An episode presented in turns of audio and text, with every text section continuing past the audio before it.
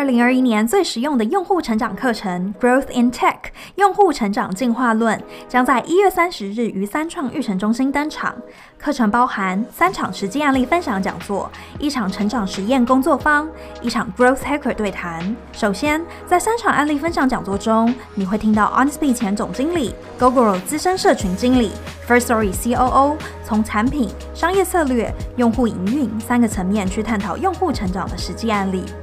而在成长实验工作坊里，你可以带着自己的案例前来，让 AWS Growth Lead Josie 带你实际操作成长实验。最后，在 Growth Hacker 的对谈中，你可以听到 Fun Now、KKJ、AWS 的成长骇客分享各个公司中 Growth Team 的实际工作内容，告诉你成长骇客需要具备哪些技能。活动的最后还有晚餐时间可以现场 Networking，现场票的名额有限，立刻搜寻 Sofa Soda 用户成长进化论，保留位置，输入 K Christmas 专属折扣码 G。ITK Christmas 可以再享九折优惠，活动链接与折扣码都可以在收听链接中找到哦。我们今天邀请到 Google 的 Business Development Manager Rachel 来分享。Hello Rachel。Hello。嗨。好，那我简单介绍一下 Rachel 的背景。Rachel 毕业于港科大工商管理系，那她曾经有过两份实习的经验。毕业之后呢，首先加入了 L'Oreal Hong Kong，担任 Retail and Education Management Trainee，而后在二零一五年加入 Google 至今。起初呢是负责广告变现业务，目前则担任 Google Play Taiwan Games and Apps 的 BD，负责 Google Play 台湾的业务发展，帮助台湾的 Mobile Games and Apps 去优化使用者体验、使用者成效和营收，同时呢协助海外游戏公司进入台湾。市场。那么今天我们会和 Rachel 聊聊她在 Google 的工作，还有她从 FMCG 产业到科技产业的跨产业经验。好，那 Rachel 你准备好了吗？准备好，可以开始。好，因为我知道 Rachel 你首先是先在 L'Oreal 嘛，然后后来在 Google，所以我很好奇的是，嗯，你为什么当初会选择加入 Google，或者说当初为什么会选择加入科技产业？其实我觉得这不是一个 intentional choice，是有点是当时想要离开 L'Oreal，因为我觉得有一个朋友那时候跟我分享，就是如果你没办法看到自己未来能做你现在老板在做的工作的话，那可能就代表你不必要待在现在的这个。呃，career 里面呢，所以我当时就觉得我没有想要变成我 manager 那样子，所以我就开始在看呃转换转换工作，但是那时候因为也才刚出社会没多久嘛，所以其实也不太知道每一个行业大概是怎么样，但是那时候就我觉得是 by elimination，就我知道有哪一些行业我是。绝对不适合，然后也没有想进的，然后结果就好奇问一下哪一些产业？就比如说香港最多就是金融业嘛，对，就是 banking，或是说嗯呃 luxury 的这种，我觉得在 L'Oreal 大概体验过，也没有很适合我，所以我后来就呃开始有跟身边的朋友聊，就。知道说我们有一个学姐，呃，现在是在 Google 工作的，然后我就很好奇，因为她其实没有 technical background，然后她之前是做银行的，然后我就觉得，哎，怎么 business background 也可以进 Google 嘛？然后就跟她聊了起来，结果就发现刚好她的团队，呃，她的 manager 就是看香港、台湾的，然后刚好就是台湾有个缺，就问我有没有兴趣。嗯、然后其实当时我爸妈就已经移民来台湾了，所以我就想说，哎、哦，有可能就是命运的安排，然后就。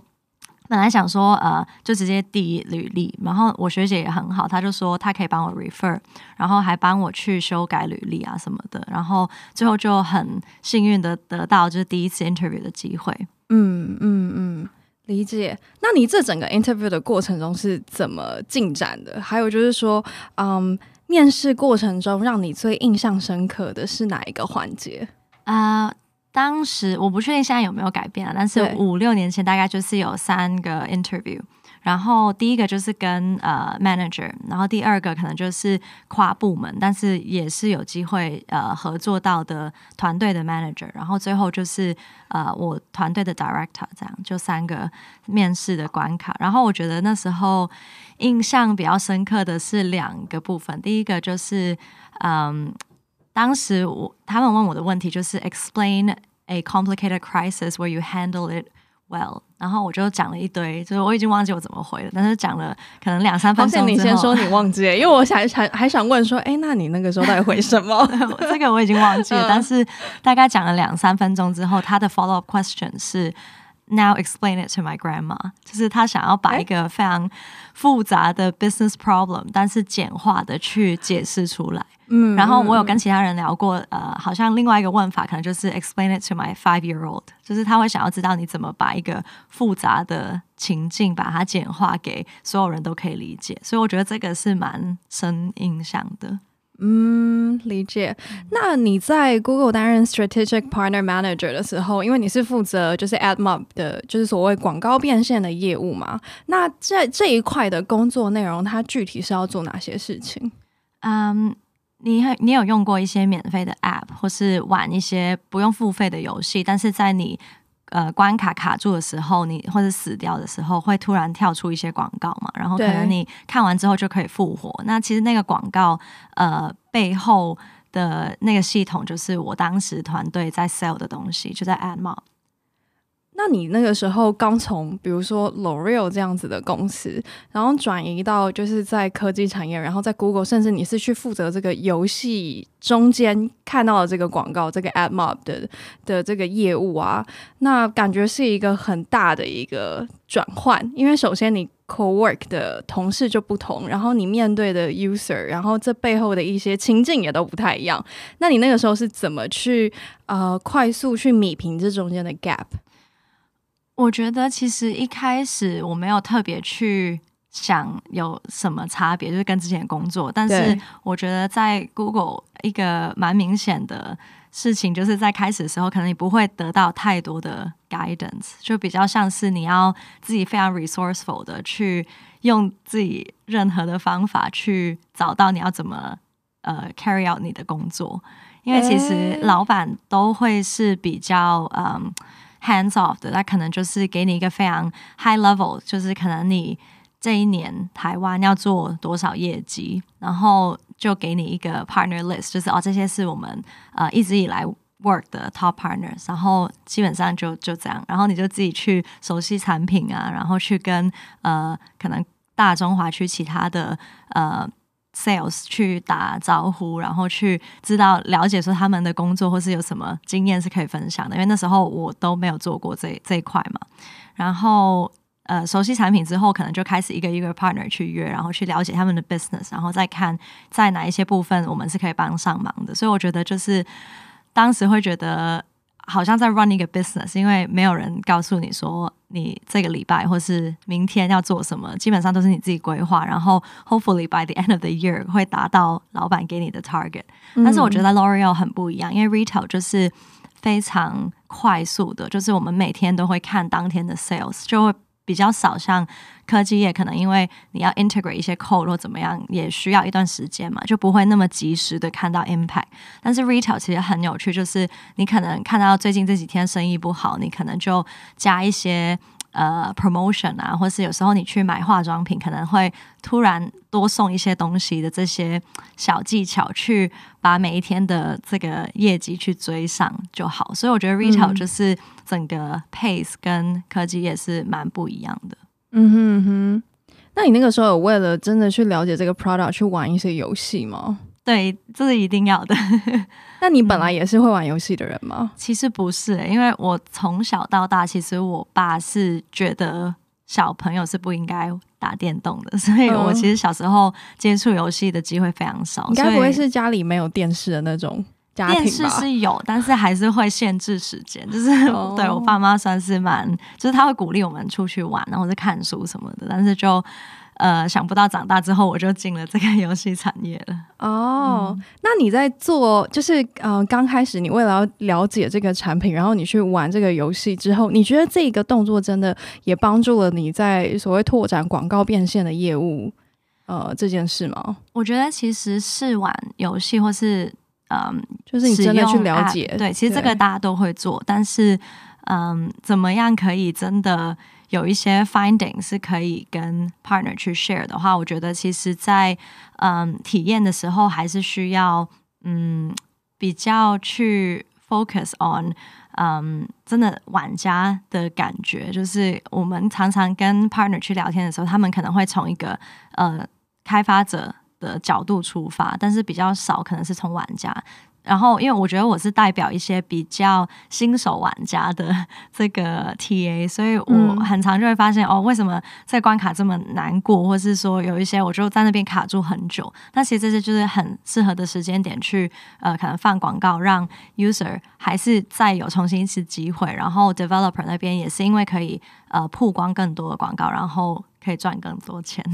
嗯哼，所以等于你在进行这个呃产品使用体验的时候，你会一直不停的问自己每一个步骤的啊、呃，比如说 why，然后它背后的动机是什么这样子。嗯，而且我也会找我弟去试玩，因为他们就 represent 一个不同的 TA，他们就是你弟是高手玩家，对 对对，对，所以就是可以大家互相交流一下，然后就知道说，哎，可能对于新手玩家或是嗯。比较资深的玩家，其实他们把游戏 consume 完的时间也不一样，所以我们也会建议，就是呃，developer 可能做一些 A/B test 或者做 segmentation，去给不一样的这个广告体验给不同的玩家。嗯，理解。那对你而言，就是目前的角色，你觉得最有趣，或者我们说啊、比较有挑战性的地方，会是在哪里？嗯，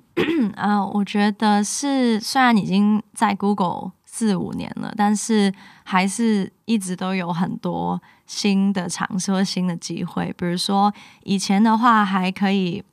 出差或什么，就是可以带客户去不同的游戏展嘛，然后就非常好玩，因为可能就会在。呃，欧洲、美国、日韩，就是这些地区都会有不同的游戏展，然后我觉得那个气氛都蛮不一样的。然后因为大家都是嗯属于 industry 里面的人嘛，然后可能那一一年里面就是有三四次在这些不同的呃展场会遇到，然后就有一个好像很熟悉的感觉，就是有一些朋友是在这个行业里面认识的，然后可能呃。Consistently 每一年都会有一些机会在这些场合会看到他们，然后我觉得这个就是一个让我觉得我的工作好像就是跟一群朋友一起聚会的 的一个感觉，所以我我觉得这这块是蛮开心的。然后可能到后面，因为现在疫情嘛，就没办法再出差的时候，就会比较多时间，可能是嗯要去摄影棚录一些网上的教学，或是说呃直播，就是有这些机会，我觉得就。本来没有想过我的工作会 involve 这么多 不一样种类的事情，然后比如说年底的时候，我们每一年会有一个叫 Best of 的 Google Play 的一个颁奖典礼嘛，然后因为我们其实 budget 也有限，所以到后面那个典礼的主持人也是我，所以就会好像嗯 carry 很多不同的的 role 会在现在的这个工作里面。嗯哼，哎，那你刚刚说你会需要搬啊、呃，比如说去啊。呃录一个直播，然后或者是说，呃，就是感觉你是要拍一些影片。我好奇这个影片是要拍给哪样的使用族群看？最近拍的那个是给海外的 partner 去看的，因为呃，正常来说，我们每一年其实一月份有一个叫台北电玩展，就是会有国外的一些嗯、游戏开发者来台湾去了解这个 market，然后我们也会带他去跟一些呃 local 的玩家呃访谈啊，然后呃可能认识一些这边的 marketing agency 等等。然后因为现在他们来不了的话，我们就把台湾的一些嗯。游戏界的呃 findings 啊，还有就是如果他们要进台湾，其实要注意什么事项，这些录起来给他们看，所以就有点像是一个嗯 Go Taiwan 的一个呃 consultation，但是就是以录影的方式去给他们，嗯。你刚刚讲到一件事情是，你要让他知道，如果现在进台湾的 market 有哪些要注意吗？嗯，那想问你有哪些要注意？其实那个录影大概就一个小时，所以可能有一些 highlight，我觉得可能台湾的就是在台湾的人会比较有感觉。就比如说，嗯，嗯，海外的 developer 可能不太清楚知道大中华区各地的一些嗯。使用中文的习惯啊，或是说，嗯，在做呃本地化，在做 localization 的时候，有什么要注意的？然后还有就是，嗯，比如说在定价的部分啊，可能有一些国家是习惯嗯用九作为结尾的，像香港就很习惯九点九九这种。价格的定位，但可能在台湾就是比较是整数的，嗯、会去对看到九点九九就会觉得啊，就是十啊，对 对对。但是像这些，他们可能就比较没有概念。嗯嗯嗯，理解。哎，那像台湾现在啊，还是 Google Play 的前五大市场嘛？因为我看你们在应该是一八年的时候是呃是前五大嘛？那像二零二零年的时候也是吗？嗯现在还是，其实台湾人真的很喜欢玩手游，而且我觉得就是大家都蛮愿意付钱的在手游上面。大家都是氪金玩家，这样。哎对，你有需要学这种这种 term 吗？有有，其实如果 industry 里面的呃这些词汇我就很熟悉了，只是这种访谈的话，可能有一些字我没有讲过，就会。可能要用英文表达。哎、哦，但我好奇的是，因为你本来是香港人嘛，嗯、如果香港人在讲就是氪金，就是在讲台湾的这个叫做氪金这个 term，就是花钱的这个 term，台香港人会怎么讲啊？呃，就直接就是花钱哦，就是花钱 的。因为我觉得香港其实 gamer community 没有台湾那么大，所以就比较没有这种、哦。台湾就是会有一些行话这样子，嗯、对，因为这边的 base 很大嘛。我觉得玩手游或是基本上玩电动的的。Community 是比较大的，比起香港。嗯，理解理解。那 Rachel 问你哦，在 Google 这五年半以来，你比较深刻的体会或者说学习是什么？Google 带你看见了什么？我觉得，因为加入的时候，我当时还是比较年轻，就是没有什么经验，嗯、所以呃，其他同事也非常好，就是他们会呃跟我分享说，就是以他们在。呃，工作这么多年的一些经验，就是他觉得不管你现在在什么样的公司或者什么样的 role，呃，你也不会一辈子都待在那家公司嘛。就是现在大家都比较常会换工作或什么样的，所以其实更重要的不是说你目前的这个工作，嗯、呃，有多熟悉可能产品，或是你现在的客户。呃，经营的多好，而是说长远来说，有哪一些 skill set 你是可以透过你目前的工作去 develop，然后去加强你自己的 personal branding 的，因为这个是会跟着你一辈子的事情。然后当时他跟我说的那句话就是，嗯、呃，你偶尔要去想一想，最近有没有一些新的 skill set 可以加进去你人生的 toolbox 里面。那我觉得这个是一个非常好的建议，就是不管我将来是做什么样的工作，或是说呃做新创啊，或者甚至自己创业或怎么样的话，嗯、其实这些 skill set 都是可以透过现在就累积，而不是说只局限于我现在工作 specific 的 skill set。那你最近加入你 Toolbox 的这个 技能是什么？我觉得最近可能比较久没有去想这个部分，因为其实我觉得疫情。发生之后，大家的工作模式都有点改变嘛。哦，对对对。嗯，但是我现在有一点想要去往这个 UI UX 的这个部分再去多学习，因为在呃跟客户聊久了，就发现其实这个需求是蛮大的，但是在台湾或是其实其他国家这些资源还是比较少。哦，理解。而且因为你其实年底也比较忙嘛，我记得你们前阵子也才刚宣布了，就是说台湾的嗯 Google Play 就是呃上面几个比较热门的 App，然后因为你们可能接下来就要颁奖了，嗯，对吗？对，今年要去当主持人了，但今年就没有一个实体的活动，对，比较线上的方式进行，嗯，但是还是会有一些可能。访谈也是，呃，可能台湾一些媒体想要了解这些台湾团队，就是也是最近这几个礼拜会发生。嗯，理解。好，那我现在就是蛮好奇你当初在 L'Oreal 的生活，因为就是。虽然我们叫做科技职涯，但是我个人认为 L'Oreal 这一段经验也是我们很值得去了解的部分，因为毕竟 L'Oreal 之于 FMCG 产业，或者我们说 retail 产业，就像是 Google 之于科技业，都是那个产业的龙头。那啊、所以我想要请 Rachel 和我们谈谈，你当初啊是怎么呃准备 L'Oreal 的面试？你是怎么加入 L'Oreal 的？嗯，我觉得。当时因为我就是念 marketing 的，在大学的时候，所以其实这些 FMCG 的公司都是大家都会投履历的。嗯、但是因为实在 fresh graduate 可能就是几百人去应征同一份工作嘛，嗯、所以其实要怎么让自己 stand out，然后让你的 interviewer 觉得呃、uh, they can see you working in that company 是蛮重要的。所以其实那时候我去面不同的产业的公司，其实我会穿不一样的衣服。嗯、然后比如说呃，我当时其实也有一个 offer 是在 Deloitte，就是 Big Four 嘛，然后可能他就是一个非常 professional，然后要就是。很很专业的去穿 full suit 去 interview，嗯，但是在 L'Oreal 的话，因为就是一个 beauty 的产业嘛，所以他们可能就会觉得这是不符合他们形象的。所以其实我那时候有特别买一件白色的西装外套去面试。哦，对，我觉得这个其实我现在脑中完全有画面。对，我觉得这个其实有帮助于就是让你的 interviewer 或是未来的老板会对你比较有。这个印象，因为其实当时我去公司面试的时候，就发现，哎，大家全部其他人都是还是穿，比如说 Big Four 那件就是全黑的套装去 interview，但是可能我就是唯一一个会比较 stand out。然后，毕竟这家公司就是一个强调 beauty，然后可能你要展现你的时尚感，对对，有一点是这样。所以我觉得这个是，嗯，如果大家之后要去面试的话，可以 keep in mind 的一个 tip。嗯哼，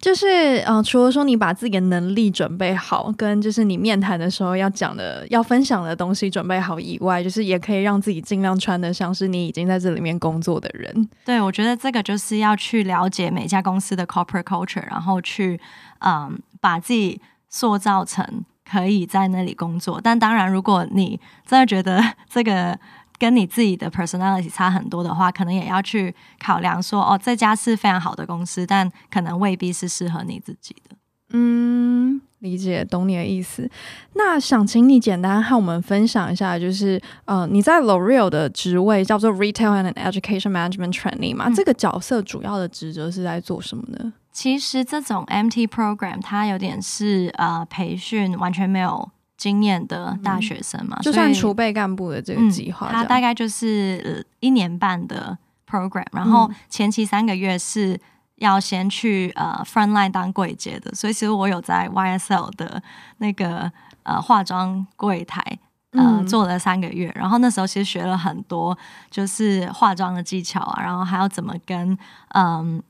客户就是你，你真的 end user 去交流，然后我觉得这个也让我之后要去 support 这些 frontline staff 会很有帮助，因为我知道他们在店里面面面临的是什么样的一个状况。那我们呃 retail education 其实也包含就是柜姐的 training，所以我也要去了解说，可能这个秋冬季有什么呃彩妆是限定的，然后要怎么去。呃，教导这些柜姐去 sell product，那我觉得其实这也是蛮蛮难的，因为对我来说，我那时候就是二十二十一岁嘛，但是很多柜姐可能在这一行就二十年了，嗯，所以你可能就是要从一个非常。就是你要说服一个非常资深的同事去听你说要怎么去 sell 一个产品，或是听你说呃公司应该怎么就是在公司要怎么样对待客户，所以我觉得这个是当时非常有趣，但是也很挑战的地方。嗯。这感觉听起来跟你你在 Google 做的角色是有点像的，就是，嗯、呃，比如说你在 L'Oreal，你是要去跟就是可能十几二十年经验的柜姐，然后你要去嗯说服他们，然后你要能够跟他们取得一个共识，然后重点都是要让公司好嘛。然后你在 Google 也算，因为你要跟你的那些 partner，就是要能够真的啊、呃、pair up 像一个伙伴这样子，然后给他们真的很好的建议。嗯、对，而且 partner 都是。非常熟悉 gaming industry，对，他们是我产业里的 人，对对对。Yeah. 所以我觉得这两份工作，我好像刚好都是在一个嗯经验比起他们会比较少的一个 position，但是同时我觉得可能因为一开始我可能会很 insecure，就觉得我好像呃 not in the position to advise，或是我觉得我讲的话可能连我自己都没有很相信。但我觉得后来就慢慢发现，其实我可能应该 focus 的是自己的。的优点，就比如说，可能是我拥有更多的 data，或是我看到的是呃整个 market 嘛，就是比如说 L'Oreal，我也会知道其他品牌的一些嗯 sales 或是一些方向，然后在 Google 也是整个平台其他游戏或其他国家的一些 trends。那我觉得可能我的角度就不是说要去跟他们比我比较弱的地方，而是去强调说，可能我这边就是比较擅长的是 analytical skills，或是说呃怎么去呃从这些 data 里面找到一些他们可以用的，就帮他们去找这些 pattern，可能就是后面慢慢会让自己的这个自信心也可以累积起来。嗯哼嗯哼，那除了我们刚刚讲到这种呃沟通上面的技能，感觉是在 L'Oreal 的时期就被培养起来，然后也让你呃沿用在就是 Google 这边的工作以外，你觉得 L'Oreal 还教了你什么东西？比如说有没有哪些知识或是技能是真的你也能够很妥善的，就是说呃沿用在现在科技产业的工作里？嗯，我本来想说化妆的技巧，但是其实，在科技业也很少会用到这个 skill。但是，我觉得的确在 L'Oreal 的时候，因为 retail 非常 fast pace 嘛，所以其实你一天下来可能就要解决三四个很临时发生的状况或是问题。那我觉得这个这个状况的规模大概是怎么样？可能会影响到你当天店里有没有货可以卖，或者说当天人手够不够？因为其实。就有点像玩一些 simulation game 一样，你要去 run 一个店嘛，就是你要确保你的货还有你的 staff，就是这些都是没有问题的。但是因为这中间牵涉太多 external 的 stakeholder，所以好像每一天都总是会有一些问题。然后我当时大概是看八九家的 YSL 的店，所以其实。Every day 都会有一些新的 困难要去解决。那我觉得这个是我从我老板身上学到的，就是嗯，在面对这些 problem 的时候，可能是要去更积极的去解决，而不是说一直困在那个啊、怎么办？就是为什么会有这么多问题的这个比较负面的 mindset。因为不管怎么样，你还是得解决嘛。所以你可能就是嗯，不要。一一下子就想到要把整个问题 fully 的解决，可能就是把它拆分成比较小，然后你觉得可以消化的的层面，去一步一步的去把这些问题解决。嗯。因为有时候可能那个解决的方法是非常简单的，但是要做出第一步，你可能就需要先有一些心态的调整，不然的话，你可能就会在整个 problem solving 的期间都会觉得很痛苦，就好像哦。为什么是我，或是觉得自己很不幸运，啊，或怎么样的？但其实这些是没有帮助到解决问题的本身的。嗯，知道怎么讲？让我想到什么？小时候学那个呃，是物理学吗？什么最大静摩擦力？就是你要克服了那个之后，接下来事情就会自己自然的运作，因为你已经习惯去处理这个问题了。嗯，对。而且他那时候就是非常的行动派的，他就会觉得说，你要现在就开始 take action，然后慢慢后面的部分可能就会 untangle，就会慢慢可以看到。嗯，下一步要怎么解决？然后就一步一步来，不用太急着去一下就要把整个问题给解决。嗯哼，那你在 L'Oreal 还有 Google 之间啊，你在啊、呃、这两个企业身上有看见怎么样的相同处，或者说相异处吗？嗯，可能不同的地方比较多，因为像我刚刚有稍微提到，可能是那个 pace 嘛，嗯、因为 retail 就是呃每一天。每一天去结算，每一天都会有一些改变。但是科技其实也算是一个改变的很快的产业，但是可能没有到每一天都会在变。嗯，然后我觉得相同的地方可能是在两个产业里面的同事都非常 capable，就是大家都是非常有能力，然后很懂这个行业的事情，但是同时间他们又很愿意去分享。就是我觉得这个是我觉得很幸运，就是我的整个 career，不管是我身边的同事还是我的老板，都教教会我很多事情。就是除了工作上的，还有就是可能我的 personal life 这些，其实真的有一些都会变成我的 lifelong 朋友。所以我觉得这个是很难得的，因为可能跟其他朋友聊，或者甚至有时候看电视，那些职场都会比较黑暗嘛。但是我自己的体验就是大家都。都会互相扶持，然后 support each other，所以我觉得这个是很很幸运，然后在这两家公司都有感觉到的。嗯，了解。哎，那你刚刚因为你有讲到一些 personal life 的事情嘛，然后因为我在准备这个访谈的时候，其实我有看到你一篇在二零一八年的文章，你应该没想到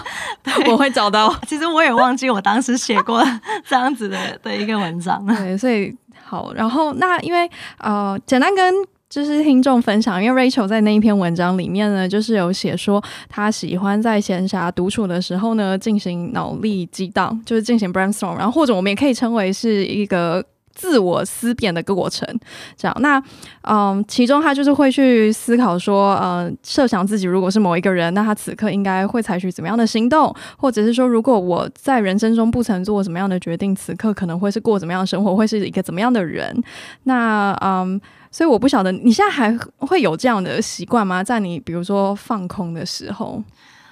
我真的觉得最近比较少，因为我后来回想，就是、嗯、当时的自己可能因为还是在摸索自己想要做什么，然后好像比较长。你那个时候已经在 Google 了吗？已经在 Google，但是、嗯、呃，可能刚换到现在的工作。对，嗯，然后当时我可能就会。